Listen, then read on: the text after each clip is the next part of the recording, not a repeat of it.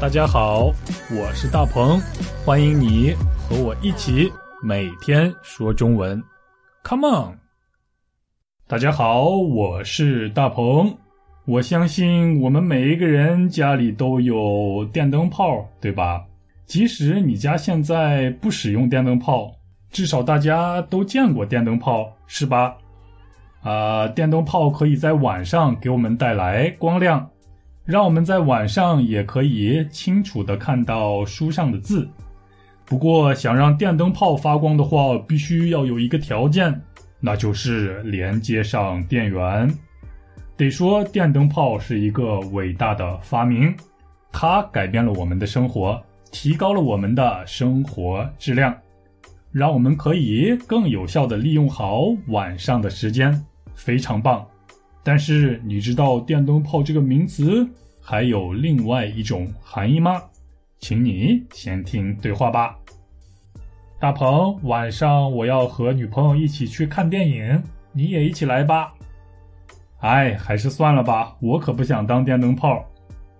没关系，我们可以把你当空气啊。啊，你们也太过分了吧。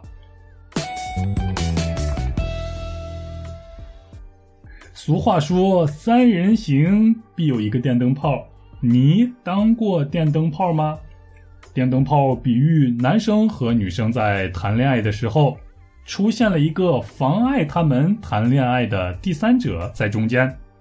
我们把这样没有眼色、妨碍别人谈恋爱，或者是妨碍别人享受二人世界的人，就叫做电灯泡。举个例子吧。我约了女朋友一起去看电影，但是我的一个同学一定要和我们一起去看。本来我只想和女朋友两个人一起看，没想到这个同学一点儿眼色也没有，硬是要加入我们，这样就妨碍了我和女朋友在一起谈恋爱。那么我的这个同学就是电灯泡啦，我们可以说他是电灯泡。还可以说，请别当电灯泡。大家明白电灯泡是什么意思了吗？那么你有当别人电灯泡的经历吗？如果有的话，我相信一定非常有趣儿。发邮件告诉我吧，Chinese 九三三九 at gmail.com。下期接着聊，拜拜。大鹏，晚上我要和女朋友一起去看电影，你也一起来吧。哎，还是算了吧，我可不想当电灯泡。没关系，我们可以把你当空气啊！啊，你们也太过分了吧！